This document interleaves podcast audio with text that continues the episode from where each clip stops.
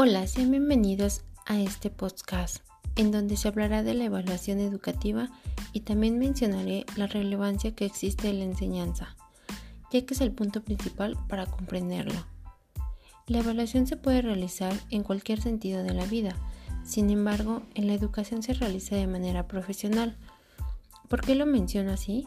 La evaluación la realiza un experto basada en el conocimiento y experiencia que tiene sobre el objeto de evaluar. De igual manera, la evaluación sirve como instrumento para medir el aprendizaje. A continuación, responderé la siguiente interrogante. ¿Qué es la evaluación?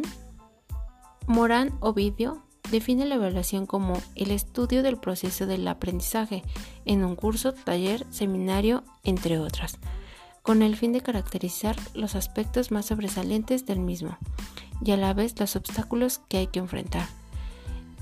Esto quiere decir que eh, la evaluación requiere de un proceso en donde se indagará, comparará y se obtendrá información que permitirá emitir juicios de valor y permite tomar las acciones más adecuadas para los estudiantes. La evaluación se puede realizar de tres maneras. La primera es la evaluación diagnóstica, que consiste en conocer los aprendizajes previos. La segunda, evaluación formativa, se evalúa constantemente en el proceso de aprendizaje y sirve para evaluar los avances. Tercera, evaluación sumativa.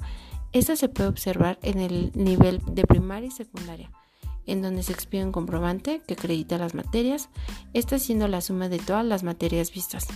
Los participantes en la evaluación son Número 1. El docente. A través de él se podrá planificar los recursos y materiales que necesitará para ejecutar las actividades. Realizará las modificaciones necesarias para la evaluación y de acuerdo con las necesidades del grupo. Los directivos cumplen un papel fundamental para los profesores y alumnos, pues a través de la observación que ellos realizan pueden orientar a los profesores y alumnos y ayudar a las problemáticas para el mejoramiento de la institución. Los estudiantes en algún momento se les pide que se evalúen. Esto se realiza con la finalidad de que identifiquen y reconozcan en qué áreas pueden fortalecer sus conocimientos. De igual modo existe la ecoevaluación y esta es cuando se realiza de compañero a compañero.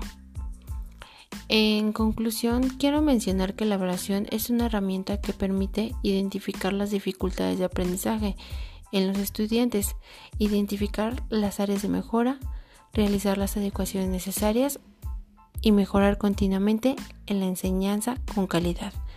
Gracias por su atención. Hasta pronto.